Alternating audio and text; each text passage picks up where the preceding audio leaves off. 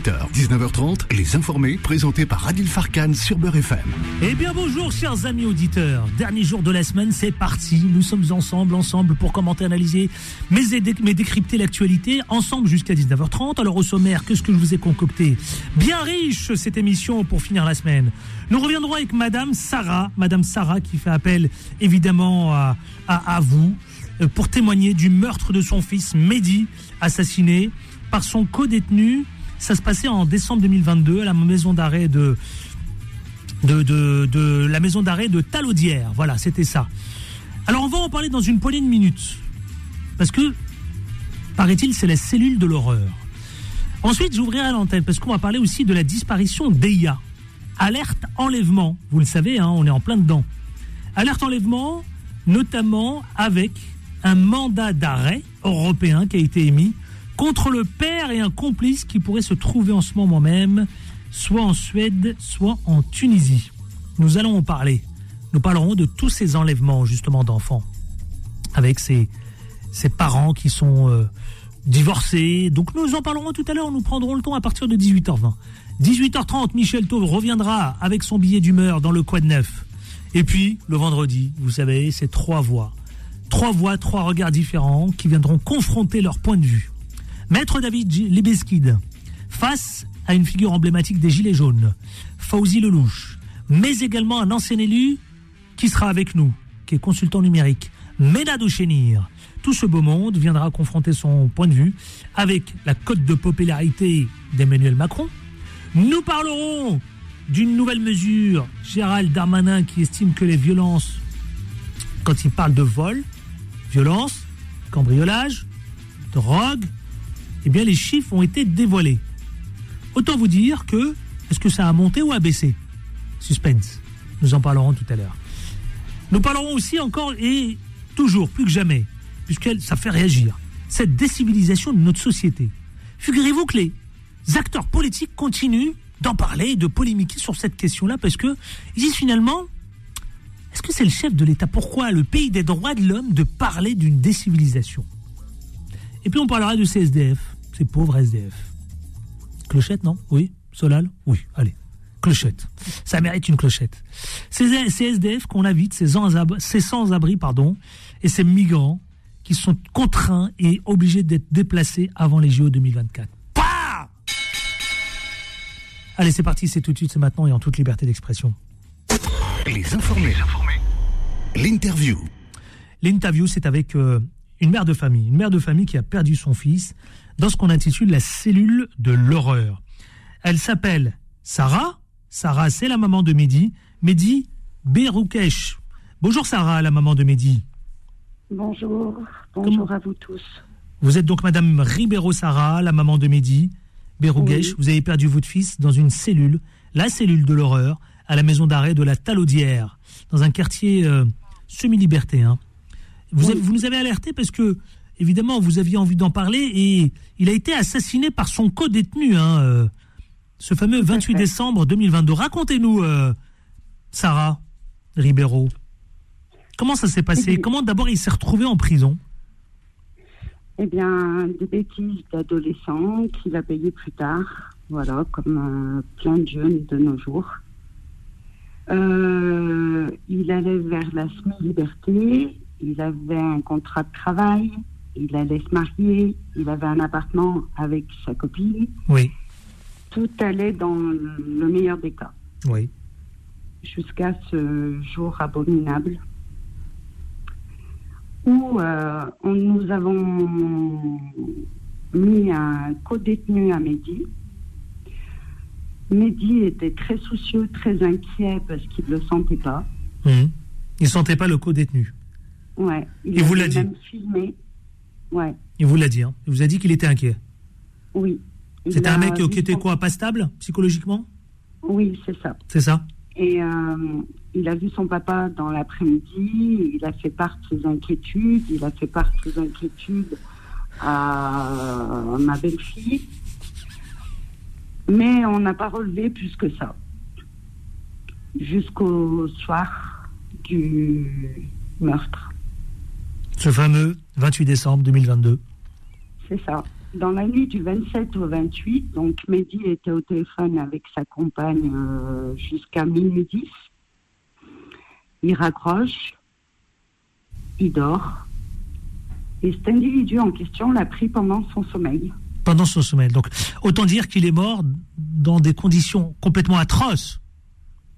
Oui, euh, c'est pas seulement un meurtre. Pour moi, c'est un déferlement. Il s'est acharné. C'est des actes de barbarie. Parce qu'on lui a découpé euh, les yeux, la bouche, Ah, euh, coup de couteau, coup de fourchette. Il lui a explosé le crâne. Je ne sais pas si c'est au sol ou contre un mur. Il avait 17 agrafes. Il a fait une hémorragie cérébrale. Et euh, il a dû souffrir le martyr. Bah, avec ce que nous vous racontez, effectivement. euh, mais il avait affaire à, à quelqu'un d'atteint psychologiquement, non? Oui, ce jeune homme arrivait le matin même. Et pourquoi il s'est retrouvé avec lui euh, dans la même cellule Bah, s'il est atteint psychologiquement? Parce qu'habituellement, demander à- ceux qui sont atteints psychologiquement, normalement, ils sont isolés. Sarah, Normalement. Normalement. D'où mon combat.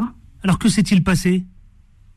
Eh bien, euh, donc un déferlement de, de, de, de coups, de, de, de, de, de barbarie. Euh, J'ai ma belle-fille qui m'a qui m'a appelé à 2 heures du matin. Elle a été prévenue par un co-détenu et non pas par la maison d'arrêt. Ouais. Euh, mon téléphone n'a pas arrêté de sonner. Mon ex-mari essayait de me joindre. Donc j'ai répondu. Je suis partie euh, au plus vite. Je me suis rendue à l'hôpital. Oui. Ils nous ont fait patienter plus de deux heures et demie en nous disant on essaye de vous le rendre présentable. Oui. Il avait 25 ans, c'est ça hein? Oui, Jeune. oui, Ah, et donc, donc autant dire qu'il a été, il a été sauvagement assassiné. c'est ça. Sachant qu'il avait demandé le soir même Mais ça, Euh, quelque chose qui m'échappe, parce que si, si, si, si le co-détenu avait des, des troubles psychologiques, comment se fait-il qu'il s'est retrouvé avec lui? Est-ce qu'on vous a Ah. donné des éléments de réponse, Sarah, vous, la mère? Non, absolument pas. Et, euh, ce- Parce que là, il s'est acharné sur votre fils. Mais bien sûr, c'est pas. C'est ça que je comprends pas. avec ce que vous nous racontez, c'est de l'acharnement, ça. C'est de l'acharnement, mais tout à fait. Euh, Rappelons moi, que la maison euh, d'arrêt, elle elle est près de Saint-Étienne. Hein. Oui, à l'Audière. Et euh, du coup, euh, je me suis précipitée à l'hôpital. Ils essayaient de le rendre présentable. Il était en réa. Il y avait une mort cérébrale, bien sûr.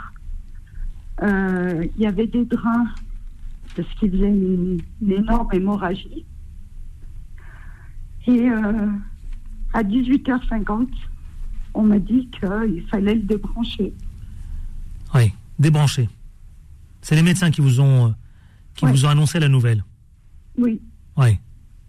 sachant que ce co-détenu n'a passé que 24 heures avec Mehdi, puisqu'il était rentré le matin. Et il l'a assassiné après minuit. Hmm. Et Mehdi, à 18 heures, ne le sentant pas, a demandé à faire un changement de cellule qui lui a été refusé. Donc, le cabinet. Non, parce que ce que je comprends pas, c'est qu'il a alerté les sur vous, il a, il a alerté son père, Oui, d'accord? Il a alerté son père qu'il ne le sentait pas. ouais, Il s'est plaint. C'est ce que vous nous dites. Je reprends, je reprends vos mots. hein. oui, oui. Vous avez alerté l'établissement pénitentiaire. Vous, vous les avez euh, sollicités pour leur signaler justement euh, qu'ils ne le sentaient pas justement le détenu? Est-ce que vous pensez réellement que notre euh, parole aura un poids? Non, non, non. Mais au moins vous le signalez. S'il y a une trace écrite. Mehdi l'a signalé. Mais l'a on l'a pas entendu. À la fermeture de la porte, Mehdi il a dit, il a signalé. Est-ce qu'on l'a écouté? Ouais, c'est choquant Non. ce que vous nous racontez. hein. C'est extrêmement, Désolée, extrêmement c'est la choquant. vérité. Donc mon cabinet, enfin le cabinet d'avocat David Metaxas qui me représente, a déposé plainte contre la prison et contre les surveillants. Hmm. Sachant que le directeur de la prison m'a appelé que quatre jours plus tard pour m'informer du décès de mon enfant. Hmm. Ce qui reste. C'est incompréhensible ce que vous nous racontez quand même. Hein C'est juste la vérité. oui. Le directeur m'appelle quatre jours plus tard pour me Et quand il est, et quand, et quand il y a, j'imagine parce qu'il y a des cris, non? Votre fils a dû crier, il y a dû, euh, Oui, bien sûr. ou les, détenus qui ont entendu, ou les détenus, les voisins ont dû entendre ça. Les surveillants, ils ont agi, ils ont, Non, non on ne savait pas où ils étaient. Ils sont intervenus une heure plus tard. Les, les détenus criaient Mirador, Mirador, oh, surveillant. Personne ne répondait. Une enquête a été ouverte, hein, judi- judiciaire, hein, Bien sûr. pour homicide bien sûr. volon- volontaire. J'imagine, je, je Ah ben suppose. oui. Oui. Euh, le juge a saisi le dossier? Pour Oui, faire la lumière sur, juge. sur cette agression, justement. Oui, il y a un juge d'instruction, oui, effectivement. Oui. Euh, le, Et le co-détenu, il a été mis en examen? Normal, je pense. Il est en psychiatrie maintenant. Il est en psychiatrie. Mm. Alors qu'il sortait de psychiatrie. Il était à l'unité psychiatrique de Corba, à Lyon. Ouais, parce que quand je me suis renseigné un peu quand même, quand je fouille le dossier, parce que je me suis quand même un peu renseigné, les surveillants ont mis euh, plus de 40 minutes pour intervenir. Ça fait beaucoup quand Oui. même. Hein. Ben, Disent certains. C'est même sûr, parce que vous savez. euh, C'est ce que dit le père, par exemple, de votre fils. oui, mais moi-même aussi, je le dis, et tout le monde le maintient. euh, même les détenus, tout le monde l'affirme. En- Vous savez, en, en- s'ils étaient intervenus rapidement, Mehdi ne serait pas mort de ces séquelles-là. Hmm. C'est pas un coup de couteau mal placé. Votre avocat, il dit quoi Votre avocat, j'imagine qu'il soulève des questions. Comment se fait-il qu'il s'est retrouvé avec ce détenu, qui a un profil Oui. psychologique atteint, instable d'ailleurs Comment, euh, comment ils se sont retrouvés à deux? Comment il a pu être agressé? J'imagine que votre avocat soulève toutes ces questions-là. Est-ce qu'il a des Mais réponses? bien entendu. Pour l'instant, non. On est passé en audition le 1er mars avec le juge d'instruction. Il s'est avéré que peu de temps après le décès de Mehdi, vers euh, les alentours du quatrième jour, il y a eu un article qui est paru sur la tribune Le Progrès euh, par le procureur qui dit deux co-détenus euh, se sont battus. Un des détenus est décédé et cela à main nue. Bon. Vous avez réclamé une reconstitution euh, pour. euh, Oui, bien évidemment. oui. oui. Qu'est-ce que, c'est- qu'est-ce que ça a donné euh, Vous, On la mère de famille, encore. Sarah Ribeiro On l'a pas fait encore. Vous l'avez pas fait encore Vous attendez. Parce que j'imagine que vous avez déposé plainte, je suppose. Oui, le cabinet d'avocats Metaxas qui me représente. Ah, parce que là, c'est la mise en danger de, de, de la vie d'autrui, là. Non assistance à personne en danger. Euh, il a déposé plainte contre la prison et les surveillants. Vous savez qu'ils ont prévenu la police 10 heures après les faits. Dix heures après les faits? 10 heures après les faits. 10 heures, ça fait, ouais, effectivement, ouais, ça, ça soulève des questionnements. Euh, où en est-on aujourd'hui, euh, Sarah Ribeiro Où en est-on précisément aujourd'hui et qu'est-ce que vous comptez faire? Me battre, rendre justice pour plus que ça arrive et qu'aucune mère ne vive ce que je vis actuellement. C'est horrible, c'est horrible. Je dois vous le dire, franchement, c'est horrible. Avec ce que vous venez de décrire tout à l'heure avec les scènes euh, que vous nous avez exposées à l'antenne, c'est Mm. horrible. De la manière, d'une façon autant sauvagement, euh, c'est indigne. D'ailleurs, je vais solliciter les auditeurs 0153 48 3000 parce que justement, quand je vois, il y a une, il y a une, tous ensemble le 28 mai à Lyon, hein. C'est ce Oui. week-end, hein, Oui, pour dire stop aux violences pénitentiaires. Que va-t-il se passer Euh, C'est à 14h à Lyon. hein. Où ça précisément, cette manifestation? Place Bellecour à 14h. Place Bellecour à 14h, donc tous les Lyonnais sont invités à venir pour vous soutenir. Je les invite fortement. Vous avez des euh, sur les réseaux sociaux des, euh, des soutiens Oui. euh, Oui, bien sûr. J'ai des gens bienveillants et parfois quelques personnes. Allez-y, vous pouvez nous en faire part, comme ça les auditeurs viendront aussi euh, regarder ça sur les Alors, réseaux sociaux. Il y a un compte TikTok qui s'intitule Asia Mehdi et un compte Instagram Justice pour Mehdi Beroukesh.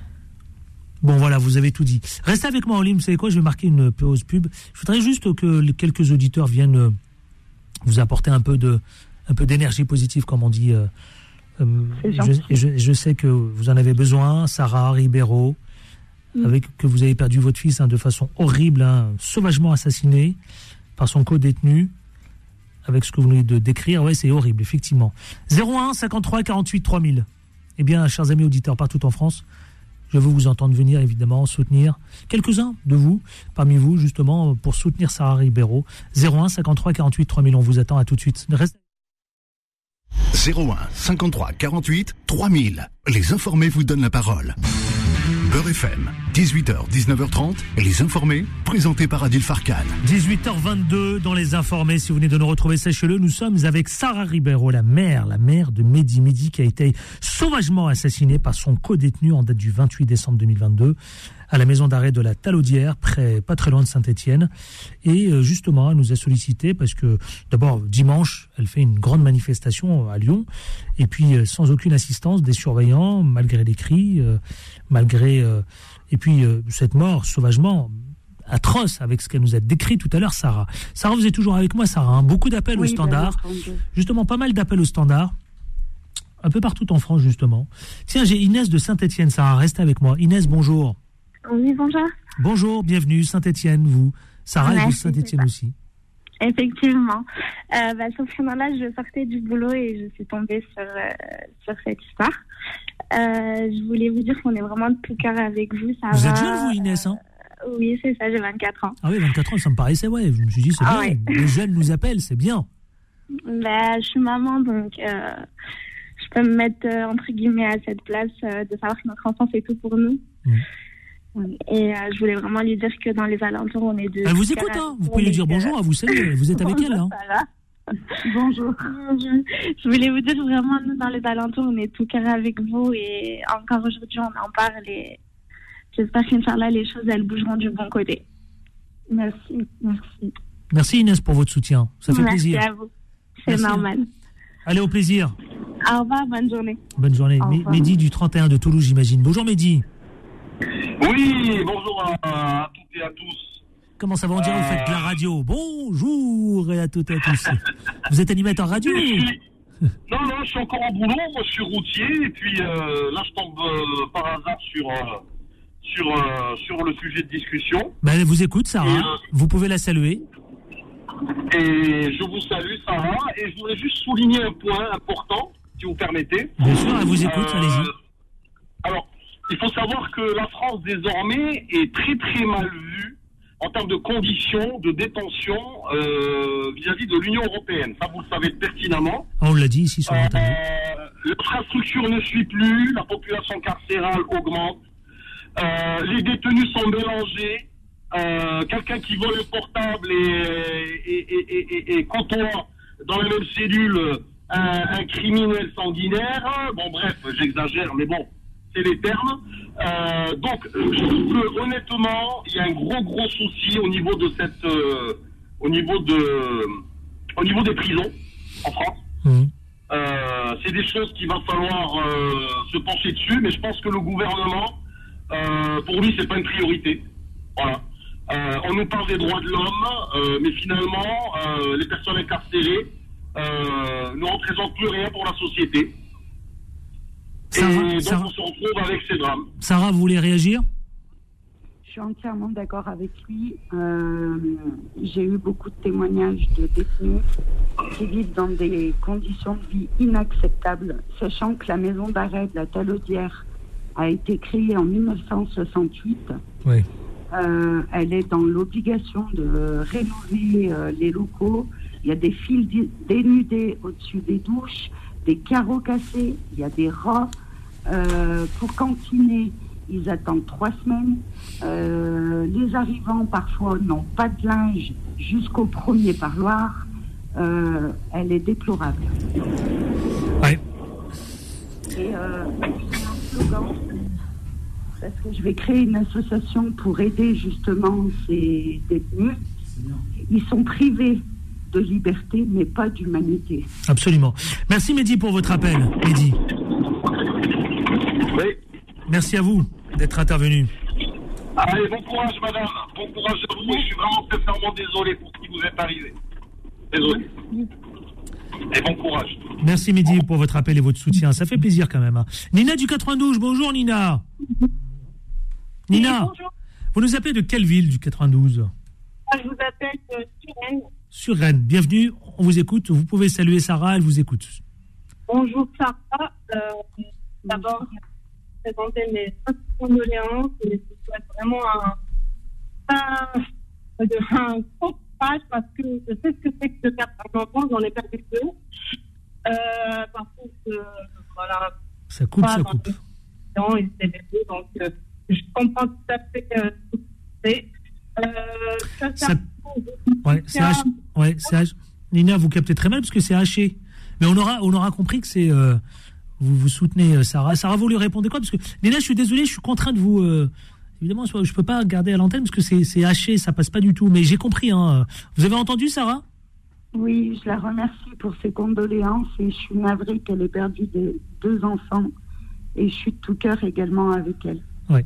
J'aurais voulu la garder à l'antenne, mais euh, j'entends rien. Nina, je suis désolé, hein, Nina.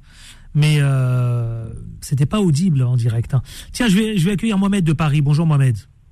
Ouais, salam alaikum, euh, monsieur. Adil, bonjour. Bonjour. Ça va, vous allez bien Très bien, je vous remercie. Ouais, ça, va, alhamdoulilah. Euh, bah, je fais déjà la dame, euh, je voudrais lui dire à madame Sarah, euh, Allah rahmou pour son enfant, mesquin. T'as rien demandé, on l'a tué, donc pour moi c'est un crime, c'est même pas... on devrait même pas dire que, voilà, le monsieur, il s'est fait taper ou il y a eu une histoire, c'est un crime. Pour moi, c'est quelque chose de très très grave. Qu'est-ce qu'elle devrait faire, madame Sarah? Vous allez voir un policier dans votre ville et vous demandez à faire une enquête intérieure de cette prison ça se trouve, c'est quelqu'un, il y a une histoire euh, lointaine ou euh, qui, qui est arrivée à votre fils, c'est, peut-être un règlement de compte. Pourquoi on s'en est pris à votre fils comme ça? Il y a quelque chose qui va pas. C'est peut-être quelqu'un de l'extérieur ou euh, quelqu'un dans la prison qui a donné un ordre. Donc moi, je serais vous, je ferais une enquête intérieure pour savoir qu'est-ce qui se passe. Pourquoi? Certaines personnes meurent en prison et d'autres font la fête c'est pas possible. Vous avez des gens en prison qui font la fête, qui ont des portables, qui passent une- qui font 10 ans de prison, qui, qui sont super bien. Et comme par hasard, votre fils, on le tue, on le massacre, on le met avec, euh, on sait même pas qui. Moi, je serais vous, faites, voyez un policier dans votre ville là-bas qui est gentil, et parce qu'il y en a des gentils, des policiers, attention. On va, on va pas mettre tout le monde dans le même sac. Il y a des, des gens bons et mauvais dans toutes les, dans toutes les professions. Hein. Donc moi, je serais vous, faites une enquête intérieure, lâchez pas l'affaire, lâchez pas l'affaire, parce que ça se trouve, il y a une personne qui va parler sur ce sujet-là un jour. Parce que moi, j'étais à Monsieur Adil en prison en 2006. En 2006, pour conduite sans permis, j'ai pris un an de prison. hein. C'est Oui. énorme. Oui. C'est énorme. hein. C'est énorme. Euh, Pierre Palmat, il a même pas fait euh, ce que j'ai fait moi en prison. Hein. J'ai fait un an moi. hein. Et je vous ai dit, j'ai vu des trucs en prison. En 2006, déjà, ça commençait à être la merde. Hmm. Ils mettaient euh, euh, les gens à peu près bien avec des gens à peu près bizarres. Ils mélangeaient les gens. Vous voyez déjà, Ouais, ça allait ouais. pas des gens en 2006. Hein. Là, ça s'est aggravé avec les années. Il peut mettre un, un radicalisé avec une personne qui est bien, qui a vendu un puits de shit ou euh, qui a fait un petit, un petit délit, tu vois. Ils vont le mettre avec un dingue. Ils vont le mettre avec un dingue, mesquine. Et la nuit, ils viennent pas, les matons. C'est-à-dire, madame, votre fils, mesquine, il a dû se faire massacrer pour la rahmou en plein son âme. Il pouvait même pas euh, crier. Même s'il criait, on peut pas ouvrir la cellule. Hmm. Vous voyez ce que je veux dire Il peut pas se sauver, mesquine. Il est coincé toute la nuit là-dedans. Qu'est-ce que vous répondez, Voilà. Sarah, quand euh, Mehdi soulève la question, soulève la Et- de, de, de- de règlement de compte, Sarah C'est possible, il y a des trucs intérieurs, extérieurs qui peuvent arriver. elle, va- pas. elle va répondre, Sarah. Mais- mais- Pardon, ouais, Alors, excusez-moi. euh, Bonsoir, madame. Alors, Ouais, salam. bonsoir. Ah, salam alaikum, madame. Alaikum salam. Donc, je tenais à vous dire que Mehdi était très apprécié. Euh, Mehdi, il y avait quelqu'un qui a perdu sa maman, Rahma, et il avait demandé à aller à l'enterrement, ça lui a été refusé. Mehdi lui a appris la prière. Oui. Euh, Mehdi n'aimait pas les histoires, il se mettait à l'écart. Euh, C'était c'était quelqu'un de très gentil. Donc, règlement de compte, je vois pas du tout comment et pourquoi. oui. Bon, bah écoutez, je, je pense simplement je comprends que- pas. Regardez, des fois, il y a des gens, ils ont fait, euh, ils font 10 ans de prison, on les touche même pas d'un poil. Et c'est pourtant des violeurs ou je sais pas quoi. On les touche même pas. Et des pauvres gens qui sont honnêtes, qui font salade, même s'ils ont fait un, un- un petit délit, c'est pas grave. mais ils les mettent des fois avec des dingues. On dirait que c'est, il y a quelque chose qui va pas dans cette administration française. Ça se trouve, ils veulent éliminer certaines personnes. Bon. Parce que des fois, des gens ils sont pendus, on sait même pas pourquoi. Le mec, Bon. il a une femme dehors, il a un travail, il se pend en prison. On comprend rien. Il y a un truc qui va pas, il y a une anomalie là-dedans. hein. Il faut aller voir, il faut mettre son nez là-dedans, un policier euh, gentil. faut qu'il aille là-dedans et faire des enquêtes dans les prisons. Voilà, qu'est-ce qui se passe là-dedans En tout cas, Voilà, Mohamed, merci Mohamed Ouais. pour votre intervention. Voilà, mais mais madame, euh, j'ai la force avec vous, je donne de la force. Et je ferai une Dora pour votre fils et Sarah, tout ça pour lui. Et les prières. Voilà, madame. Merci. merci. Et bon courage, Artek Sarah, madame. Allez, bon courage à vous, madame. Ça fait, ça Ça fait- un an, Inch'Allah. Merci pour vos. C'est bon. Allez, salam alaikum, madame Sarah. Merci Mohamed, Salam. merci Mohamed pour ces mots. Ouais, salam, Adil, cette- salut, à bientôt, Inch'Allah. Inch'Allah. À bientôt, Inch'Allah. Salam alaikum. Comme on dit. Sarah, ça fait plaisir quand même de voir tout ce soutien derrière vous des auditeurs quand même. hein. Vous leur dites Oui. quoi? Je les remercie du plus profond de mon cœur. Parce que ce que je vis actuellement, c'est. C'est impensable. Oui, c'est horrible, c'est horrible, c'est horrible. Sarah Ribeiro, restez avec moi, je vais juste lancer le quad neuf. Il y aura aussi euh, Leïla de Saint-Etienne. Bonsoir, c'est Leïla de Saint-Etienne. Oui, bonjour, vous m'entendez? Oui, très bien, restez avec moi, Leïla. Sarah est toujours là. Je vais juste lancer le quad neuf et on se retrouve tout de suite après. Restez avec moi tout de suite, le quad neuf. C'est parti. Les informés. Le quoi de neuf Et le quad neuf, c'est avec Michel Taube. Bonjour, Michel Taube. Bonjour Adil, comment allez-vous? Mais très bien, je vous remercie infiniment. Vous- vendredi, c'est le vôtre, hein, vendredi. hein. Absolument, c'est mon vendredi votre quoi de grâce à vous Adil, et Ouais. grâce aux auditeurs de Beurre FM. Et oui, et c'est parti. Ils sont très très nombreux à vous écouter. Attention, très très Eh nombreux ben, partout en France. J'ai une question à leur poser à tous Oui, les auditeurs de oui, Beurre FM. oui, oui. Écoutez, je pense qu'il y en a beaucoup parmi eux, je suppose, j'imagine, qui ont voté Jean-Luc Mélenchon en 2022. Oui, beaucoup, je vous le confirme. Il y en a beaucoup. vous Oui, je vous le confirme. Alors j'ai une grande question à leur poser. Oui. Est-ce qu'ils est-ce qu'ils seraient prêts à voter François Ruffin en 2027 si c'est François Ruffin qui est candidat à la présidence de la République pour les Insoumis et non pas Jean-Luc Mélenchon? Eh ben, c'est une excellente question. Et c'est votre billet d'humeur. Absolument, parce que comme vous le savez, il y a deux trois semaines, euh, Jean-Luc Mélenchon a fait un petit tweet en disant euh, à François Ruffin, le député de la Somme, qui est connu, qui a fait des documentaires euh, sur Bernard Arnault et d'autres sujets qui d'ailleurs des documentaires qui ont très bien marché et qui lui rapportent de solides revenus. Il suffit d'aller voir sur le site de la haute autorité de la transparence de la vie politique. Il a gagné 800 000 euros de droits d'auteur sur ces documentaires l'année dernière et c'est bravo Monsieur Ruffin. Eh ben Monsieur Ruffin, il est en train de, il vient de lancer un appel à dons, à des dons, pour pouvoir préparer, j'imagine, son destin présidentiel. Mais la question que je pose, la question que je pose, c'est que est-ce que les insoumis pourront survivre à Jean-Luc Mélenchon? Ah. Parce que Jean-Luc Mélenchon, il a quand même incarné, il incarne toujours euh, cette contestation sociale de gauche. Il a réussi à prendre le pas sur le Parti socialiste. C'est lui aujourd'hui le Che Guevara de la gauche française, Oui. euh, l'homme niche de la- de, de l'extrême gauche française. Et je ne sais pas, je m'interroge, je m'inquiète, je ne suis pas sûr que nul autre que lui peut incarner demain cette contestation de gauche en vue des élections présidentielles. Et je pense que c'est pas gagné. François Ruffin, il est moins idéologue que Jean-Luc Mélenchon. Il a peut-être moins de verve médiatique que Jean-Luc Mélenchon. C'est un homme qui est très centré sur la question sociale. Euh, c'est quelqu'un que, d'ailleurs, je trouve humainement que, j'apprécie.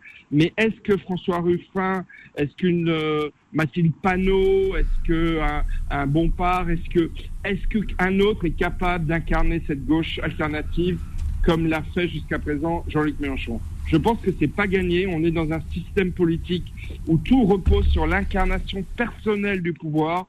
Euh, et je ne sais pas si François Ruffin pourra le faire, mais l'information de la semaine, s'il en y a une, c'est que François Ruffin, oui, se prépare pour l'échéance de 2027 et, peut-être avec l'accord et le, soutien moral pour le moment et bientôt politique de Jean-Luc Mélenchon. Donc, chers auditeurs de Beurre FM, préparez-vous à vous poser cette question fondamentale. Vous avez encore quatre ans et demi pour vous la poser.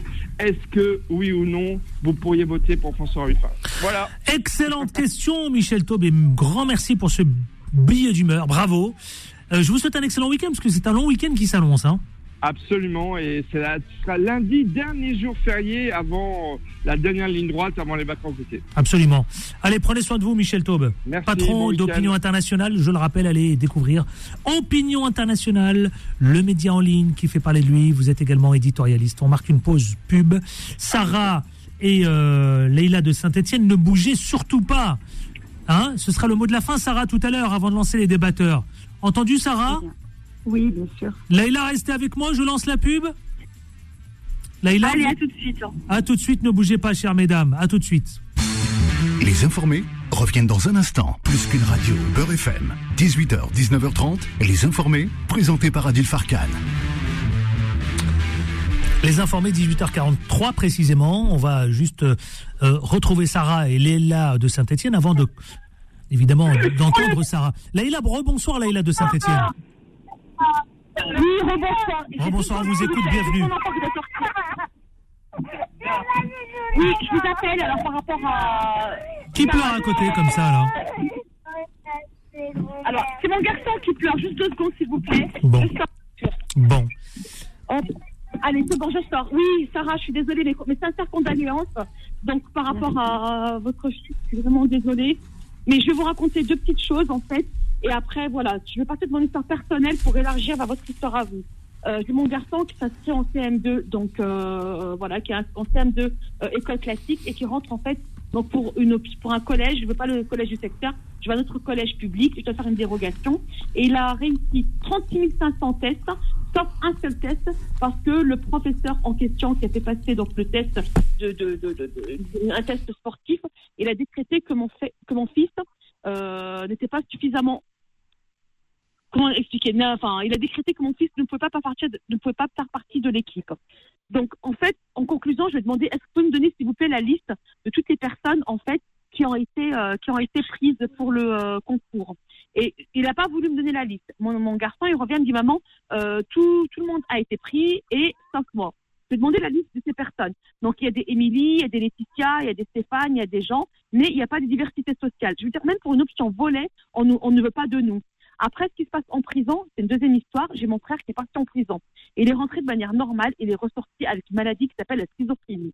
Et franchement, il le met dans des conditions qui sont terribles. Et la dernière fois, je me suis posé la question, on devrait mener des enquêtes. Schizophrénie, donc il est devenu schizophrène en étant en prison. C'est ça, en étant en prison. Il est parti normal, il est ressorti avec une schizophrénie. Et il est, à chaque fois que je tente de parler avec mon frère, je lui dis, mais raconte-moi qu'est-ce qui s'est passé en prison pour que tu deviennes comme ça? Par contre, on a de la chance, nous, on a tout de suite, enfin, on a de la chance son malheur, entre guillemets, on a tout de suite vu qu'il n'était pas normal et on a pu mettre des mots sur sa maladie. Il est vraiment Mhm. devenu schizophrène. En fait, ils les mettent dans des conditions telles que, euh, telles que, effectivement, que les mecs, ils deviennent fous, en fait. Ils pètent un câble. Je veux dire, mettre des gens qui sont, entre guillemets, après, les policiers, ils savent très bien qui est qui. En prison, ils, sa- ils savent très bien les dossiers des uns et des autres. Ils les mettent avec les... Mon frère, je pense qu'il a été honnêtement violé en prison. Je pense qu'il a connu les quatre misères en prison Mhm. et il, il est, il est ressorti de manière qui n'est pas normale. Bon. Là, aujourd'hui, il, paye les conséquences.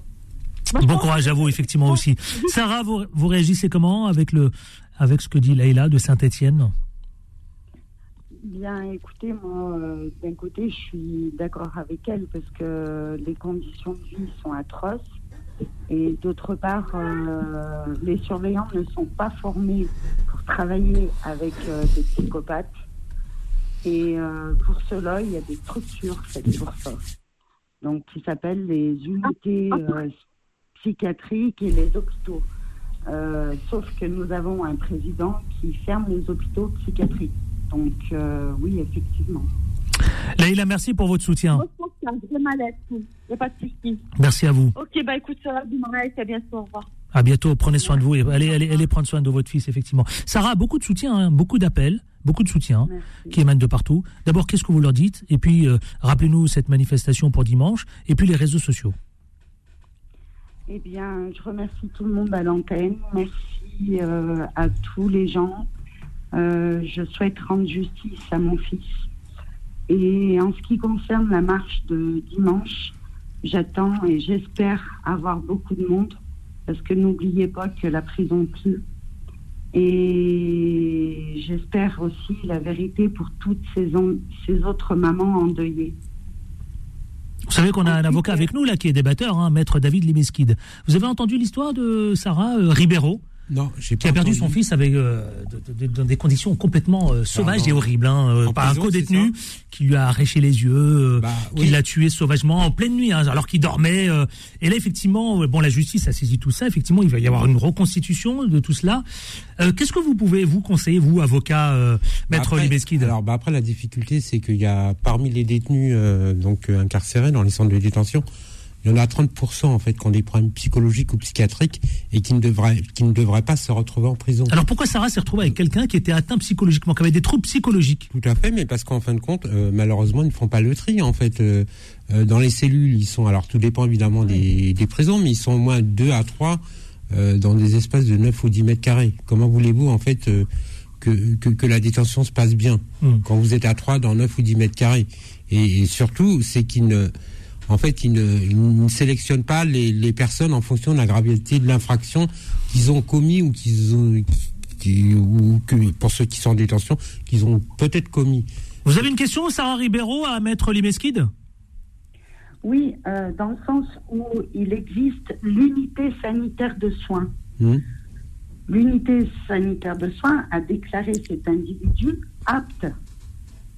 Oui, bah après je ne sais pas l'unité euh, sanitaire de, de, de soins. En fait, vous voulez dire le la, la- le détenu qui a agressé en fait euh, son fils, votre fils, c'est ça? Oui. Enfin apte, euh, franchement non pour faire ce qu'il a fait. euh, alors peut-être il est apte, mais comme, comme je vous l'indique, les conditions de détention sont telles sont telles que de toute façon à un moment donné euh, vous pouvez péter un câble parce qu'il y a les surveillants pénitentiaires. Alors tout dépend du centre de, déten- de détention où vous êtes sont parfois agressifs hein, envers vous. Faut, faut dire ce qui est. Et puis c'est surtout le fait d'être dans une petite cellule avec deux, deux, deux personnes. Euh, après, il faut s'adapter dans la cellule à la personne qui est avec vous, etc. Mais vous pétez un câble. Franchement, vous pétez un câble. Donc, il y a des gens, malheureusement, qui, euh, qui commettent l'irréparable. Mais vu ce qu'il a fait, je pense que, bon, euh, j'aurais bien voulu voir le rapport du psychiatre. Mais en tout cas, vous, en tant que maire, ce que vous pouvez faire, c'est bah, de mettre en cause euh, voilà, la responsabilité de l'État en saisissant le, le tribunal administratif. Quoi. Voilà Sarah Ribeiro. C'est ce qu'a fait mon avocat. C'est ce qu'a fait. Euh, J'ai euh, euh, euh, Fauzi Lelouch. Bonjour. Bonjour.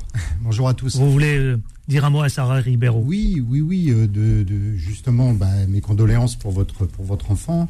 Et surtout, euh, aujourd'hui, personne ne peut ignorer euh, les mauvaises conditions qu'il y a d'incarcération, déjà par rapport à la surpopulation. Et euh, effectivement, il n'y a, pas de- a pas de tri, euh, il n'y a pas de sélection dans la mesure où il n'y a pas d'indication dès le départ. C'est-à-dire, si une personne euh, elle est condamnée et qu'elle est apte à faire sa peine, on la met. Maintenant, le fait est que les gens ne se rendent pas compte ce que c'est que d'être enfermé euh, 23 heures euh, ou 22 heures dans une journée. Et en, étant avec des gens euh, qui sont pas de votre famille, dans un petit espace, surpeuplé, avec, euh, avec des pathologies ou des, euh, des cas de figure euh, complètement différents où tout le monde est mélangé, les âges sont mélangés, enfin voilà. Euh, pour moi, il y a- c'est un, c'est un mauvais traitement qu'on inflige aux personnes au lieu de rendre justice. Moi, moi, je comprends qu'il y a des gens qu'on soit obligé de les incarcérer lorsqu'il y a, il y a vraiment nécessité. Mais maintenant, euh, tout le monde est mis à la même enseigne, c'est-à-dire dans une cellule de prison, dans un comment dire, dans un centre de détention simple, tant que les personnes ne sont pas jugées, sont mélangées. C'est après qu'il y a des, il y a- après les jugements, par exemple, s'ils ont une peine supérieure à 5 ans qui leur reste ou inférieure à 5 ans, c'est un centre de, de détention. Sinon, c'est une centrale. Vous voyez, les tri se fait par la suite. Et même, euh, je dirais même que on mélange aussi euh, des, des- des- des condamnés, par exemple sexuellement, avec euh, des, du, du droit commun. À mon sens, euh, les gens qui ont, qui, ont, qui ont été condamnés pour des viols euh, ou des, des crimes euh, sexuels ou ce genre de choses, pour moi, c'est pas des gens qui devraient être incarcérés au même titre que du droit commun. Ça devrait être des, des, des hôpitaux des hôpitaux carcérales spécialisés où ils sont traités. On peut Voilà. pas les, on peut pas les, les, les mélanger avec euh, du droit commun. Absolument. Et, et ça, c'est pas fait. Ça n'a jamais été fait et c'est pas prêt d'être fait parce que vu les moyens qu'ils veulent donner euh, pour la justice et pour le pénal, à mon avis, on n'est pas prêt. Sarah, bon courage, on vous le souhaite. Vraiment, vous en avez besoin, ne lâchez rien. Merci Et tenez-nous au courant. Oui, promis. Voilà. Eh bien, écoutez, en tout cas, j'espère qu'on vous a donné un peu d'énergie, un peu de, un peu d'onde positif avec tous ces soutiens qui émanaient de toute la France. Prenez soin de vous, Sarah. Tenez-nous au Merci courant. beaucoup. Je vais saluer nos débatteurs, puisqu'ils sont là. Fauzi Lelouch, bonjour, figure emblématique des Gilets jaunes. Comment ça va Oui, ça va. ça va Toujours en forme, plaisir de vous retrouver. Ah bah moi aussi. Il est venu avec une de- brioche. Oh là là, il nous gâte. Merci pour la brioche. Elle est bonne, elle est bonne. Oui, j'ai ramené ma face. Ménade qui atterrit à peine. Oui, bonjour Adil. ancien acteur politique, mais également consultant numérique. René Sous-Bois, Vous êtes parti absolument. pour le business Les deux, affaires, les deux, les deux, affaires, les deux, business. les deux. Il y a toujours, faut toujours mêler l'utile à l'agréable. Mhm. Et, et à chaque fois que je vois- retrouve Faouzi sur le plateau, il ramène toujours quelque chose à manger. Toujours, C'est remarqué, toujours, hein toujours. Ce, c'est pas des c'est brioche, ça, c'est la dernière tout le fois, temps. c'est des avec du miel. Avec du miel, on voilà. s'est régalé, hein. Ouais. Vous savez comment on les avait euh, éclatés, on les a mangés. Un kilo, mais. euh, Un kilo en plus, allez, là, voilà, exactement, c'était bon ce kilo. Un bon kilo, un bon kilo. En plus, c'était fait par sa femme. je me rappelle me c'était délicieux. On la salue d'ailleurs si elle nous écoute. hein. Ouais, Farida, on te salue. Voilà, Farida, si vous nous écoutez, respect. Maître David Libiskit, bonjour. Vous avez maigri Non, j'ai pas migré. Qu'est-ce que vous avez fait Chaud. Non, non, j'ai pas migré. Il fait jamais, je lui dis, est-ce qu'il a maigri? Il me dit, non, il fait hyper chaud. Sinon, je vous jure, vous avez J'ai maigri. dû fondre au soleil alors si j'ai. Vous avez fondu, je vous, dis, je vous le dis. Non, je pense que c'est la chemise. Il a elle déboutonné migré la sans- chemise. Non, il est, je vous dis qu'il a maigri, il a perdu 2-3 kilos Non. là. Si, si, je vous promets. Bon, bah, faut que je. Bah, ça fait longtemps que je vous ai pas vu. C'est les conséquences de Oh, l'inflation, mais, euh, ça. Il y a 15 jours. En 15 jours, on peut perdre 2-3 kilos? Oui, euh, 15 jours, non. Non, non. Ah bah si. Pas mon âge. hein. Pas à mon âge. Vous êtes jeune, maître David Lebeskin. Allez, on se retrouve dans une poignée de secondes. On marque juste une courte pause pub et on lance le débat. À tout de suite. Les informés reviennent dans un instant. Beurre FM, 18h, 19h30, les informés, présentés par Adil Farkan. Et les informés, vous le savez, c'est avec euh, Fauzi Lelouch, avec euh, Mena Douchenir et enfin avec Maître David Lebeskin, je le rappelle, vous savez, Eya a été retrouvé au Danemark. Le père a été interpellé, la petite fille de 10 ans, vous savez, euh, on a lancé une alerte, hein, alerte enlèvement. Donc ça y est, bonne nouvelle, Eya est retrouvé au Danemark et le père interpellé. Euh, Maître David Lebeskin, on va commencer avec ce premier sujet. La violence, vous savez, on va en parler parce que justement, autre violence, c'est la... Ah oui, tiens, je lance le jingle, c'est pas... Les informés, les informés, le face-à-face. Je voyais, je voyais Solal, notre réalisateur, Ouais, oui, notre qui me réalisateur. faisait... Vous voyez, vous l'avez Paniqué, vu Ouais, il paniquait. Ouais, non, mais il est pro, ouais. il est carré. Hein. Il est soucieux, soucieux. Bien le mec, les, son conducteur. Non, mais il est très attaché au C'est- conducteur. C'est ouf. Hein. Absolument, c'est du C'est professionnalisme. du professionnalisme. hein. Bravo. Bravo, ça. Bravo. Ah, il faisait des signes. Je, me dis, qu'est-ce qu'il me raconte? Qu'est-ce qui se passe? Je racontais un truc. ah, Je dis qu'elle est retrouvée. Non, finalement, elle n'est pas retrouvée. Ah, lance le jingle Ah, Il est trop fort. Euh, Emmanuel Macron qui alerte contre une décivilisation de la société. Qu'est-ce qu'il entend par ça? Il sait évidemment euh, toutes les critiques euh, de la part des acteurs politiques. Et puis surtout, face à une crise de notre modèle. Est-ce que c'est pas ça aussi, Fauzi Lelouch? Qu'est-ce que, qu'est-ce que se passe-t-il? Qu'est-ce qu'il veut nous dire le président de la République quand il parle de décivilisation? Franchement, là, on est paumé. Bah, euh, ça vient du mot civilisation, donc incivilité, des incivilités, donc des gens qui se comportent mal, mais c'est trop facile parce que du coup, moi, c'est encore une fois, euh, ce que je remarque, c'est que c'est jamais de leur faute. Ils rejettent. Je savais que vous alliez dire ça. Mais, mais c'est évident. Clochette, je le savais. Il a droit à une clochette, lui. À chaque fois, c'est pareil. C'est toujours la faute des autres. Franchement, ils, ils assument pas leurs responsabilités. La responsabilité première, c'est d'être exemplaires. Ils sont loin de l'être. Ils se comportent pas bien. Ils poussent les gens euh, devant un ravin ou devant un mur, et après ils s'étonnent que les gens ils soient pas contents et qui euh, et qui s'opposent. Alors avec tout qui parlons-en, est-ce que vous ne trouvez pas que le CCTL est violente? Franchement, la vérité, quand on La voit ce qui se passe dans notre quotidien. non mais c'est vrai.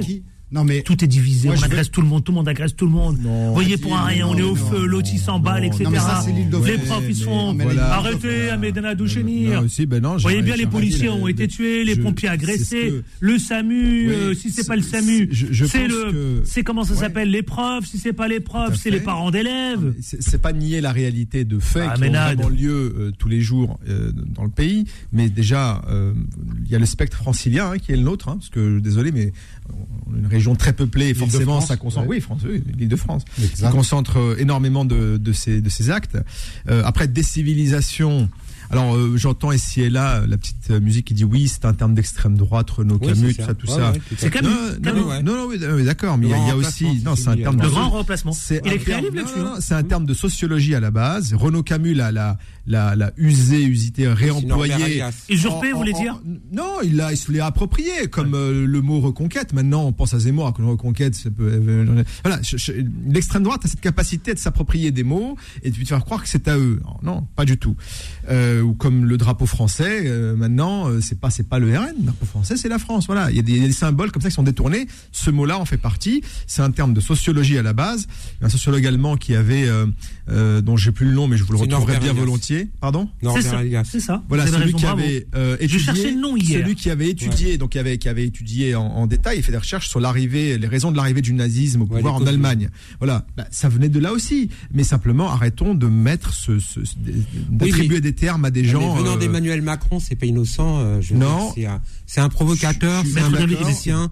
Il veut peut-être juste finir, peut-être. Ouais. peut-être parce que aussi, je, je pense que, alors, je sais pas après si c'est une réaction euh, m'étonnerait peut-être de la part du président, mais pourquoi pas un peu plus épidermique suite au- à la récente agression du euh, petit neveu de sa femme, euh, qui à mon avis a dû euh, aussi le, ça, marquer. voilà. Et, et- et voilà, humainement, ça peut parfois amener à, à des réactions et à des termes un peu plus forts que ce qu'il aurait peut-être normalement employé. Je ne sais pas, c'est de la spéculation. Maître David Libeskid. Ouais, alors pour revenir sur le terme exact, euh, euh, je pense que euh, Emmanuel Macron, qui a l'habitude des mots, de jongler avec les mots, avec les expressions, d'ailleurs de manière très provocatrice et de manière très méchante, c'est pas innocent qu'il ait utilisé ce mot-là, qui effectivement, comme vous l'avez dit, en fait, est issu d'un livre d'un théoricien donc de l'extrême droite, Renaud Camus. Ça vient également effectivement de Norbert Elias, qui, pour euh, cibler le terme, il distinguait les violences organisées par l'État, donc euh, la contrainte légitime, hein, voilà, face aux violences spontanées des personnes, euh, en raison d'affect, etc. Mais euh, venant de la bouche d'Emmanuel Macron, faut pas se leurrer, c'est la Pourquoi provocation. On essaye de faire oublier les problèmes sociaux, on essaye d'oublier de que bon là, il y a toujours les manifs retraites, la prochaine est le 6 juin.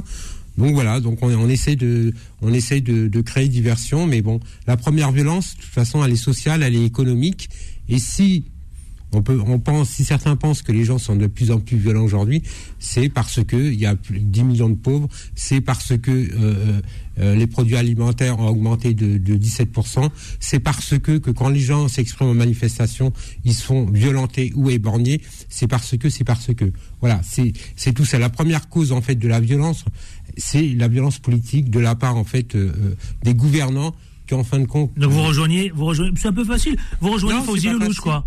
Non, non, oui, Non, mais de dire, oui, c'est toujours la faute de l'État, c'est l'État, c'est eux, c'est eux les Ah, responsables. L'État doit donner l'exemple. Quand vous avez huit ministres mis en examen, excusez-moi, ils ne donnent pas l'exemple.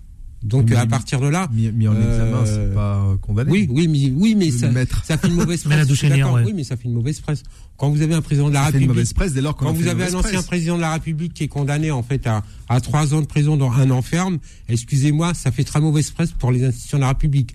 Tous ces gens-là qui sont censés représenter en fait les Ah, l'ancien président, il pays, représente plus. je suis désolé. Définition. non, mais- mais, non, mais ça, ça donne une image. euh, non, mais, non, mais ça donne mis la en classe examen, c'est pas renvoyé Non, devant mais- le tribunal, c'est pas, c'est pas jugé, c'est pas Oui, condamné. enfin, hein. lui mis en examen, euh, il y a y a dix ans, en fin de compte, dès qu'un ministre était mis en examen, il était sorti du gouvernement. C'est la jurisprudence baladure. Là aujourd'hui, on cumule, il n'y a pas de problème. Le, mon le propre ministre de la Peut-être que Justice. les mises en examen aujourd'hui sont peut-être plus facilement a 10 Justice ans. est mis en examen. Moi, je suis d'accord. Je suis très, non, mais je suis très, je, suis- très attaché à la présomption euh, d'innocence. Mais quand on est gouvernant, quand on Oui. est chef d'État, quand on est ministre, quand on est premier ministre, on a le droit à une triple Tout- tout- exemplarité. toute petite digression, mais moi, moi je vais vous dire, euh. David Libeskin est maître, je fais exprès de justement. Non, non, David mais, mais, mais non, je- parce que je m'adresse aussi à l'avocat. Mais moi, depuis l'affaire du mur des cons, Ouais. Syndicat de la magistrature. ça, voilà, le syndicat de la Faut, faut magistrature. expliquer ce que c'est. Alors, euh, ça, le mur des cons, c'était effectivement euh, un journaliste euh, du service public qui avait eu, euh, qui avait été entré dans le local du syndicat de la magistrature, hein, qui est un Mm. syndicat de magistrats euh, réputé euh, très à gauche, Mm. réputé très à gauche, fait, ouais. et euh, qui avait découvert un tableau euh, sur lequel étaient accrochées des photos de personnalités du monde politique français, plutôt de droite, et avec l'appellation le mur des cons, où on Mm. retrouvait euh, toute l'UMP de l'époque et, euh, et davantage.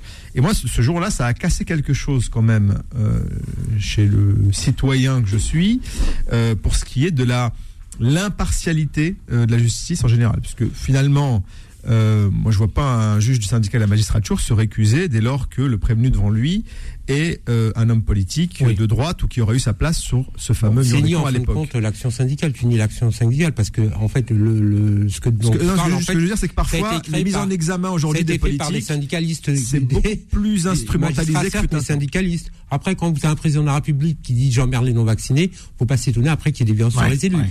Il donne un mauvais exemple. Ah, si, faut Et- tout est comme ça. Ça a commencé avec Nicolas Sarkozy. faut s'étonner qu'il y ait avec des le violences. Karcher. Donc faut pas s'étonner. Donc On- euh, on- on peut euh, dire- si, si- si tu veux le euh, avant, il y avait une de forme de respect jusqu'à Jacques Chirac entre guillemets, une Ouais. forme de respect euh, pour la pour le la président de la République, ouais. pour la fonction. Nicolas Sarkozy a décomplexé la fonction. euh, ce qui fait que depuis Nicolas Sarkozy, euh, de toute façon, les gens ne respectent plus le- les, les élus, le président de la République. Voilà, tout, je, je- je veux dire, après, ils sont vous, insultés vous dites quoi, vous C'est vrai, je vous vois perplexe. Euh, oui, oui, non, non, j'écoutais. euh, J'ai écouté, je vous ai ce qui- observé. Hein. Ouais, ouais, j'écoutais. C'est quoi qui vous a interpellé Ouais, ben, ce, qui, ce qui me dérange, moi, dans tout ça, c'est que vraiment, on ne met pas la place euh, telle qu'elle est euh, la, vision de la société aujourd'hui. Je pense que euh, depuis six ans, tout est dégradé. Nos- nos- tous nos services sociaux sont dégradés. Le social est dégradé. Les acquis sociaux sont dégradés. Euh, la police, qui a obtenu euh, jamais plus que ce qu'elle a obtenu là par rapport au service rendu, je dirais, euh, mais résout pas les problèmes ou selon voilà je pense que tous les moyens on les donne plutôt dans les accompagnements de manifestations mais on les donne pas dans le quotidien des, citoyens dans le quotidien euh, des, des problèmes des citoyens. C'est-à-dire qu'ils sont toujours en train de dire que pour résoudre des affaires pour avoir de la présence de la proximité ils sont toujours pas assez les seuls euh, policiers ou les moyens qu'on donne, c'est dans l'armement et dans l'armement de la police et euh, des policiers pour être en fraction quand il y a des manifestations. Sauf que ça résout pas les problèmes du quotidien et de ce que vivent les gens. Et on a tous les problèmes aussi euh, d'accueil administratif, euh, de, de, de relations qu'il peut y avoir. Donc évidemment, on est surpeuplé en Ile-de-France, par exemple dans les grandes villes, où lorsqu'on a un problème de santé, Ouais. évidemment, eh ben, on se chauffe parce qu'on est obligé d'attendre des heures, parce qu'il y a des incivilités qui se créent, parce qu'on est des milliers sur les routes et il y a toujours des bouchons. C'est-à-dire que je pense qu'aujourd'hui, en six ans, ils, euh, les, les politiques n'ont pas apporté euh, de soulagement à la population euh, sur des choses qui étaient utiles. Et ils se sont attaqués à des choses futiles, sur des aspects financiers, juste pour une question d'économie mais pas une question d'apporter une qualité de vie aux citoyens. Et Bon, évidemment, mais en vivant dans ces villes, Bon. on Oui. souffre et on se supporte plus et on devient impatient Mais- plus, euh, Oui. plus notre quotidien. Pour, pour Ben moi, ça, ça doit pas. Alors, ça peut expliquer, mais ça doit pas justifier euh, quelconque forme de violence. En revanche, euh, sur le mode de vie qui est notre actuellement, moi, moi, vous savez, je suis toujours un légitimiste et je ramène toujours à la, au moment de la démocratie. Euh, je donne un exemple tout bête. Hein. Euh, on a élu François Hollande. Je dis on, monsieur les Français. Hein, il y a, il y a quelques années euh, qui avait nommé une ministre du logement qui s'appelle Madame Cécile Duflot, qui a fait son travail de ministre, notamment la loi Allure de lutte contre l'étalement urbain. Lutter contre l'étalement urbain, en termes moins techniques, c'est euh, construire, euh, au lieu de construire sur des grandes surfaces pour étaler justement euh, les gens et de façon à ce qu'on n'habite pas des cages à lapins, c'était plutôt de construire plus haut des choses. euh, C'est qu'un exemple, hein, mais c'est un exemple pour moi typique puisque ça vient montrer qu'un politique, il peut aussi proposer des lois qui font qu'on va empiler les gens les uns sur les autres et arriver au résultat que vous voulez décrire. Et c'est un exemple de comment les urnes, ce qu'on fait, ce qu'on, le bulletin qu'on met dans les urnes a des conséquences directes, très directes sur euh, notre vie au quotidien. Je dis pas qu'on peut s'en prendre qu'à nous-mêmes, parce qu'après il y a la démocratie, il y a les législatives, il y a plein de choses. Et on, et on est un des pays au monde où on vote le plus. Donc simplement, Ah, je crois je pas, dis là, juste que les conséquences, chiffres, que la hein. situation d'aujourd'hui euh, sont nos conséquences de. Oui, mais justement, mais justement, l'abstention c'est voter. L'abstention c'est voter. ah non, c'est pas voter, Alors, c'est pas je- je- bah, écoutez, je, je, Bah écoute, euh, je vais faire encore une toute législatives, digression. plus de la moitié des gens n'ont Je pas vais- été Je vais votés. faire une toute petite digression. Drin, drin, drin. Ne pas voter, c'est voter. Ça revient juste au lieu, au lieu de dire je donne tout mon bulletin de vote à ce ou cette candidate. Vous coupez votre bulletin de vote en nombre de candidats et vous leur donnez chacun un morceau. C'est voter pour tout le monde. Ne Ah, pas voter, hein. c'est voter un petit peu pour tout le Robert ne monde. donne pas la même définition. Non, mais les mathématiques, oui. Elle est très innovante, hein, ta, ta définition. Mais c'est mais c'est mathématique. C'est quand vous hein. votez pas, votre voix, c'est comme si elle était diluée sur Non. tous les candidats présents. Donc vous avez Bah, sept diluée, candidats, votre voix, pas. et vous vous donnez un septième à chacun. En proportion, Bah c'est la même non, chose. non. En, pro- en- C'est en- l'abstention. en proportion, c'est la même chose. L'excuse de dire je vote pas parce que politique tous pourris, Pour moi, bah, c'est- absolument Alors, euh, inadmissible. Ça, c'est Donc tuer il la- renvoie Fauzi Lelouch. C'est tuer, c'est Alors là- tuer la démocratie. pas- C'est est- tuer la mais ce démocratie. que tu as dit est inexact, c'est parce qu'en fin de compte, c'est comme quand tu vas au restaurant, quand le menu te plaît pas, bah tu, bah tu commandes pas. Bah là, c'est pareil. Mais au restaurant, quand, je- quand, quand le menu en fait euh, des, des, des, des candidats ne plaît pas, moi je vais pas voter. Je peux aussi changer de Moi, restaurant. Moi en fait, moi, en fait, je dans ne des vote pays pas vote depuis pas. 2007 et parce que le menu me plaît pas. Donc là, c'est pareil, ne dis pas en fin de compte, c'est parce que c'est pas Pourquoi le menu plaît pas. Parce que Bah, parce que le menu plaît pas. Mais en fait, tu parles de c'est- c'est là que s'arrête la démocratie. comparaison. Mais il n'y a pas de démocratie permanente en France. Tu as un instant démocratique tous les cinq ans où tu as des candidats en fait qui font des propositions. Dès qu'ils arrivent au pouvoir, ils ne, ils ne remplissent pas les promesses. C'est pour ça aussi que les gens ne, ne vont plus voter. En fait, c'est la- l'abstention. On est dans un pays euh, qui a un des plus forts taux d'abstention en Europe et l'abstention existe mais depuis dix ans de euh, voilà c'est c'est pas spécifique à Emmanuel Le- Macron. Fauzi Lelouch. Oui, le vrai, le vrai problème, c'est que dans ce pays, euh, même si l'abstention elle est majoritaire, elle n'est pas prise en compte. C'est pour ça qu'on avait demandé la reconnaissance du Exact. vote blanc et du vote nul. Mm. Et euh, on avait demandé à ce que, justement, euh, en fonction de la proportionnalité de vote, si euh, les gens euh, votaient, euh, votaient blanc et que ça Ah. dépasse, et que ça dépasse. le- oui. Non, c'est parce que je- on doit avancer. Ah bah, ça vas-y. dépasse. Vous voulez finir la phrase Allez-y. Non, allez-y. mais peut que, que ça dépasse des voix d'un candidat qu'il était d'office obsolète et éliminé. Et, et- mais c'est jamais, reconnu. Moi, Ah. j'ai voté blanc pour le deuxième tour, par exemple, parce que je- il m'était impossible de faire. un Mais il est comptabilisé le blanc. Il, est comptabilisé, mais Il- comme il- un vote euh, voté et validé. Il- Voilà. Comme Non, si j'avais voté. Pour, Alors, pour, en euh, attendant, vous celui tapez, vous tapez, vous tapez sur les politiques et, et- à côté, vous avez, euh, euh, vous avez, non, mais c'est depuis ces derniers mois la cote de popularité justement du président là, elle remonte légèrement. Ah. Mais elle remonte, attendez, elle remonte légèrement. Est-ce qu'il faut y voir un début de quelque chose euh, quand on voit cette cote de popularité à la fois du président et de la première ministre euh, qui était arrivée, franchement, euh, disons-le, euh, messieurs, à un niveau historiquement bas. hein. Mais oui, elle était à 26%. En fait, Emmanuel Macron il est passé de 26% à 32%. Oui, c'est pas mal. Mais quel ça veut dire quoi Ça veut dire quoi Ça veut dire que Ça veut dire que ça veut dire que le terrain ça paye? Non, non, ça, non, ça veut dire tout simplement que 68% euh, des, des Français euh, n'approuvent pas sa politique. Donc c'est pas que le terrain ça paye. On va attendre le 6 juin, parce que le 6 juin, il y a une, grande- il y a une grande mobilisation qui est prévue euh, contre la réforme des retraites, même si elle a été votée. Et, on, et vous verrez qu'il va Et les salaires aussi. Voilà, il, il va revenir, euh, il va revenir à 26%. euh. Je veux dire, il a un taux quand même euh, de popularité euh, très très bas, 30 32%. Mais vous vous rendez compte, 32%. Il y a presque 70% J'aime des. Français qui désapprouvent sa politique. Donc, euh, on peut pas rejet, se vous dites. satisfaire. Ouais. Un petit regain, c'est normal. hein. Il était, il était descendu tellement bas que forcément, il ne pouvait en plus que remonter. Fauzi Lelouch et ensuite à Ménade. Ouais.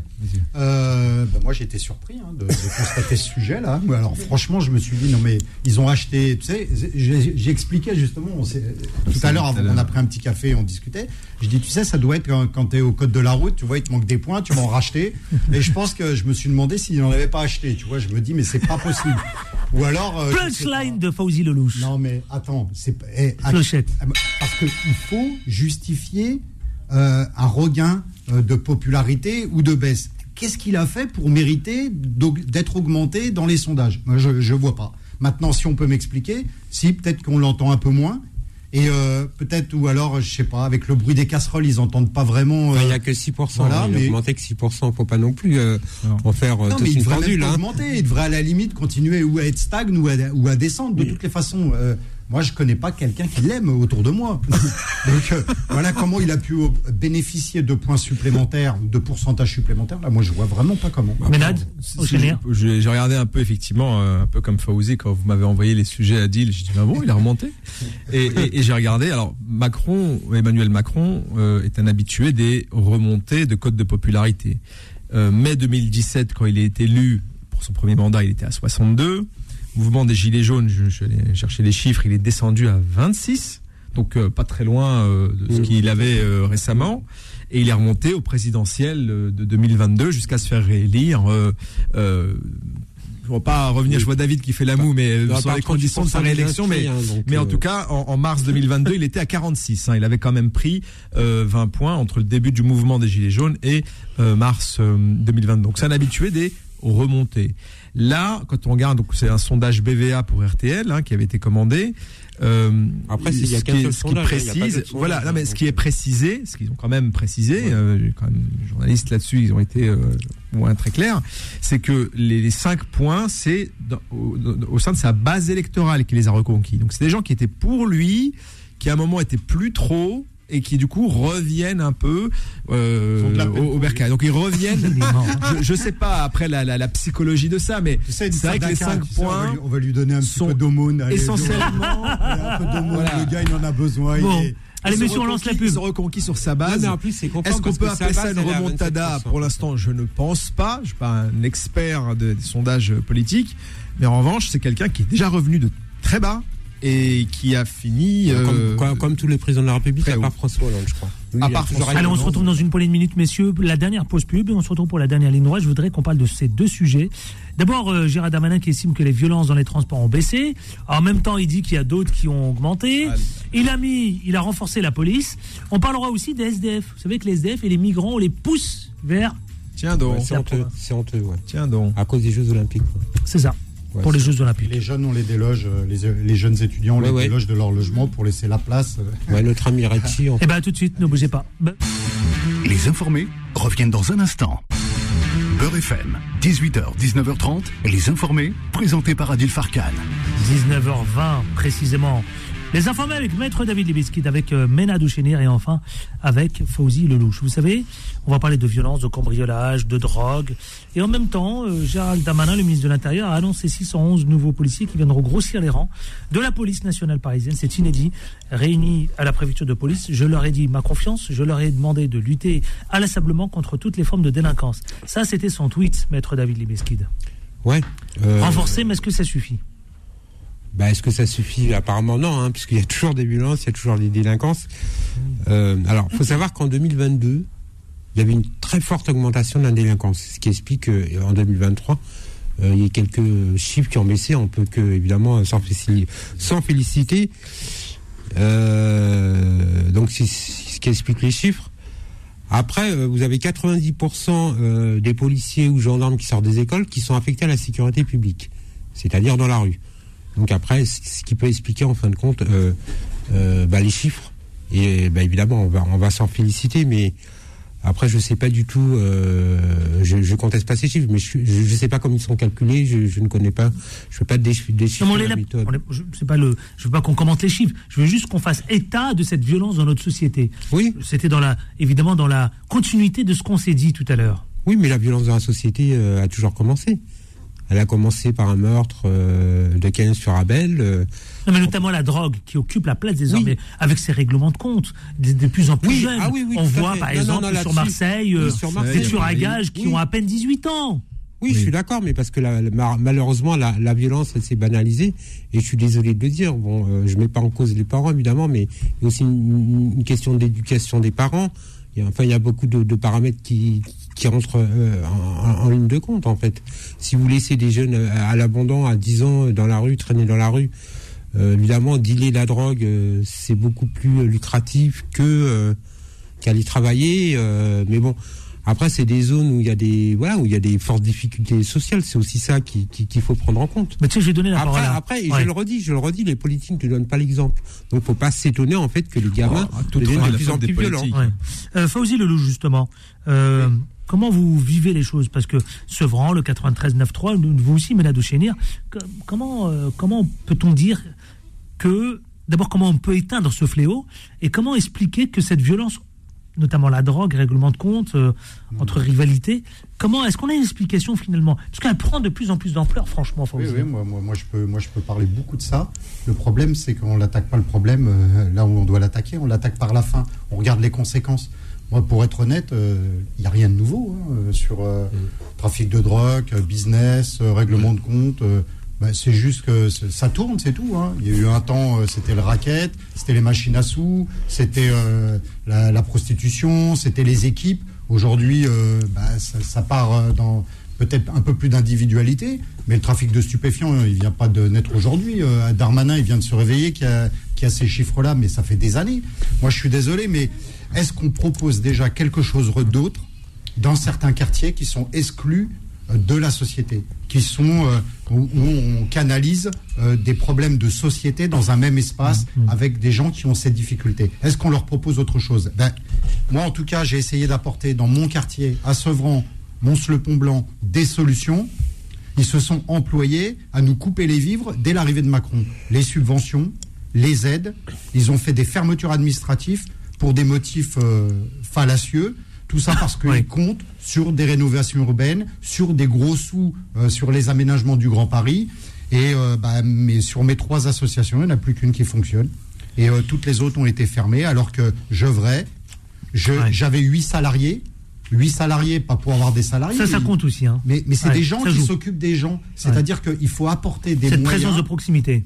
Exactement, mais c'est à la fois dans le social, à la fois euh, pour euh, préparer euh, l'avenir des jeunes, pour aider les familles, accueillir les familles qui ont des difficultés, ne serait-ce que pour trouver un emploi, que pour pouvoir parler une langue, que pour pouvoir s'insérer dans la société, pour pouvoir se construire et avoir un avenir. Moi, je suis désolé, mais à part régresser dans les aides et dans les, dans les fonctionnements sur le social, euh, moi, je vois pas en quoi euh, aujourd'hui euh, les chiffres m'étonnent. hein. Pour moi, il n'y a rien qu'à changer. Rien qu'à changer. Alors, Ménade. 611. Rien n'a changé pour Fauzi Lelouch.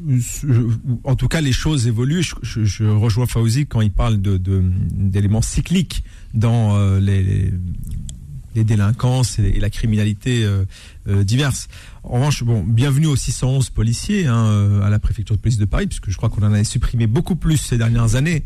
Donc c'est clair que au, au moins on peut mettre, si on peut mettre quelque chose au crédit de Monsieur Darmanin, c'est d'avoir pris le contre-pied de la tendance baissière des effectifs pour euh, venir, euh, on va dire, combler un, un- un déficit en termes de force de l'ordre. En revanche, il y a une chose qui est certaine, on n'aura jamais assez de policiers pour en mettre un derrière chaque habitant ou, ou un groupe, petit groupe d'habitants. Donc la réponse, la réponse, selon moi, elle n'est pas donc les effectifs. Après 611 policiers, alors euh, c'est quoi? C'est de la voie publique, du renseignement de terrain, c'est de la prévention, c'est de la répression, c'est de l'enquête, je sais pas. Le- là aussi, 611, c'est un beau paquet comme ça en- en- quand on les aligne. Euh, moi, la- moi, la question qui m'interroge, c'est quelle stratégie? Qu'est-ce qu'ils vont faire de leur journée? Parce que moi, je vous en prends 611, je leur fais faire euh, uniquement de la voie publique et euh, dans les endroits les moins euh, faciles. Dans deux ans, bah, j'en aurai plus autant. Voilà, il y en a, qui, il y en a qui changeront de, de- de- de- sans doute de carrière ou en tout cas de fonction. Fauzi. Ce que je- Ce que j'expliquais tout à l'heure, c'est euh, c'est à quoi ils servent. C'est-à-dire à quoi ils sont utilisés. Et quand on voit le déplacement de Macron, par exemple, ou de ses ministres, euh, combien il y a de policiers, combien il y a de véhicules sur les manifestations, combien, tout ça, ça coûte. Tout ça, Oui. c'est des, hommes. Non, mais oui, mais c'est des hommes. C'est des hommes. c'est la protection sont- du chef de l'État. Non, non, coup, mais c'est encore euh, une, Non, une mais- autre mission. Oui, enfin, Emmanuel Non, mais- Macron, il bloque toute la rue. Hein. Quand, quand, quand il va à l'étoile, euh, il bloque toutes les rues aux alentours. Hein, donc, euh, C'est des milliers de- d'euros qui sont dépensés pour rien en plus. pour, euh, pour dans, dans sa protection, dans à son service, alors que ça devrait pas. C'est le président de la République. Ben oui. Non, mais je suis Ah oui, d'accord, bah, mais on quand. va- bah, bah, on va- Non, on va mais tous se mettre à dès qu'il fait un on déplacement, il bloque lui, euh, on la préfecture, elle bloque deux, trois on va lui stations de donner à métro manger, on aux alentours. Bon, en même temps, le chef de l'État, il a besoin d'une protection, non? Oui, Le premier, oui, le non, tout mais volant, ça, le tout volant peut venir euh, Ah, il s'est déjà, pris une claque. Il s'est déjà pris une claque, mais il s'est pris aussi autre chose. Ça hein. aurait, pris, ça aurait pu être autre chose. Mais prenne les 600 là, juste pour lui. De toute façon, Mais- ça doit pas le déranger parce qu'il y en a toujours 600 autour de Sim- lui. Simplement, simplement, il y a la question de leur mission, effectivement, on peut déjà se poser. Euh, ensuite, les, bons chiffres qu'a annoncé Gérald Darmanin et David Libeskin l'a très bien dit. euh, 2022 a été une année où les, les chiffres, parce qu'on parle de chiffres, les faits et chiffres sont, sont pas forcément toujours très raccords, parce qu'en 2022, not- notamment cette hausse, euh, il y avait eu, euh, pour prendre l'exemple que des, ce qu'on appelle les violences intrafamiliales, euh, étaient dues à un mouvement de libération de la parole. Rappelez-vous cette histoire. enfin, de- C'était lié aussi au Covid. Hein. au- au- non, Le le- fait non, mais oui, ça c'était 2020-2021. Voilà, les- partie les de violences 2000, je, je parle de intrafamiliales, 2022. euh, je parle de 2022 parce qu'effectivement la 2020-2021, police, ça résout pas les problèmes les, violences intrafamiliales En avaient partie. explosé. Mais en 2022, il y a aussi eu un mouvement de libération de la parole, ce qui a fait que statistiquement, on en, on en savait plus sur ce qui se passait. Ça ne veut pas dire que ça se passait pas avant. Et de fait, avec des politiques publiques ou autres, je ne sais pas, mais qui ont eu lieu sur 2022 et donc 2023, ça a baissé. 2023, ça a été une année de mobilisation aussi, euh, là, des- ces, ces premiers mois. Et, et peut-être que les, les, les chiffres euh, de, de- de- des atteintes, notamment aux biens et aussi aux personnes, euh, ont eu lieu pendant les manifestations. Et là, c'est peut-être pas comptabilisé pareil. Voilà. Donc je- Messieurs, je messieurs, pose- messieurs, je voudrais juste qu'on. Dernier sujet, parce Ouais. que je veux vraiment qu'on en parle. Les SDF qui sont. et les migrants aussi, hein, qui sont Les invités et déplacés, les étudiants, déplacés pour, avant les JO 2024. Quelle est votre réaction? Maître David Libeskid. Mais c'est complètement euh, inhumain, c'est scandaleux. Mhm. Euh, alors je donne l'exemple des, alors, euh, des, des étudiants, Rechitibo que vous connaissez bien, qui, Bien sûr, qui vient ici débattre vient régulièrement débattre ici. mais en fin de compte, on- il a reçu en fait un courrier de la résidence universitaire, il est à Barbès, hein, une résidence à Barbès Rochechouart, euh, qu'il fallait en fait qu'il la le 16e. quitte euh, à l'été 2024 à cause des à cause des, des JO parce que le comité d'organisation euh, des Jeux Olympiques en fait a demandé en fait au, au Crous en fait de- d'expulser les étudiants. Ce qui est ce qui est simplement inadmissible et honteux. Alors après les, malheureusement les sans-abri ça fait des décennies en fin de compte euh, de toute façon qui sont toujours pointés Sans- du droit sans etc solution. voilà sans solution Rapidement, parce qu'il nous reste une minute. Je suis désolé. et puis bah les migrants pareil c'est c'est des gens en fait Mais la. Oui, ça aurait été une très bonne chose ces JO si euh, on demandait ou on mettait en œuvre des mesures pour déplacer les sans-abri en leur proposant une solution pérenne et durable. C'est pas faux. Là, en l'occurrence, on leur demande de bouger sans solution et je trouve que euh, là aussi je rejoins ce qui a été dit, c'est inhumain et on règle pas le problème parce qu'une fois que les JO seront passés, On le déplace. Exactement. Et c'est toujours, Lelouch. c'est toujours la politique qui est menée. Si on déplace les problèmes, on les résout pas. Aussi bien pour la drogue, pour les jeunes, pour le social. Et notre société elle devrait prendre euh, plus soin des plus faibles plutôt que de les acculer et euh, de faire semblant de pas les voir. C'était un plaisir, messieurs. Voilà, on a fini la semaine avec vous. Moi aussi, Adil. plaisir. Fauzi Lelouch, figure emblématique des Gilets jaunes. Au plaisir. Oui, un grand plaisir. À bientôt. Oui, avec plaisir. Enseigne élu, mais également aussi consultant numérique. 9-3, hein, il est chez vous aussi. hein. René Soubois, euh, René. Soubois. Mais la euh, d'origine aussi, comme euh, Fauzi. C'est ça. Ah, complicité là, hein, qui s'installe. hein. Moi, je suis du 19e arrondissement rigole, de hein. Paris. Bah, j'ai grandi- Vous aussi. J'ai grandi au, dans le Un quartier 19e aussi, populaire. hein. Maître David Libeskid, avocat. À bientôt. Ouais. Ah Bah, bientôt. ouais. Au plaisir. Au plaisir. À vendredi. Bah, je- tout simplement, lui, il est chez lui, lui. Hein. Tous les vendredis, Je il est là. pas. Oui, oui, mais je, je sais bien. Vous savez ça Bien sûr. Je vous jure, il bouge pas de son siège. hein. Ah, non, mais je sais. Il a le même micro, le même. Euh, le même micro, je suis pas sûr. Si, si, c'est le même micro quasiment. C'est le même, t'es Je pense que c'est le même. À quelque chose près. Et, bon, et notre réalisateur. Ah ouais. Solal. Voilà. Solal. Merci Solal. Merci. hein. Allez messieurs, passez un bon long week-end. Ouais, un bon long Euh, week-end. aussi. ouais. Les amis auditeurs, auditeurs. bon long week-end, mais surtout, vous savez quoi? N'oubliez pas de rester fidèles sur, euh, sur BFM. Alors, les, euh, le programme, qu'est-ce qui vous attend Dans 30 minutes, c'est Bilal Nenman avec Time Sport, Vanessa avec Confidence à 21h. Quant à moi, je vous souhaite un bon week-end. Le rendez-vous est donné à mardi, et non pas lundi. Mardi. Mardi. Messieurs, bon week-end. Merci à vous. Mais surtout, qu'est-ce qu'on fait On ne On lâche, rien. rien. Eh oui, surtout. Allez, ciao Retrouvez les informés tous les jours de 18h à 19h30 et en podcast sur beurrefm.net et l'appli Beurrefm.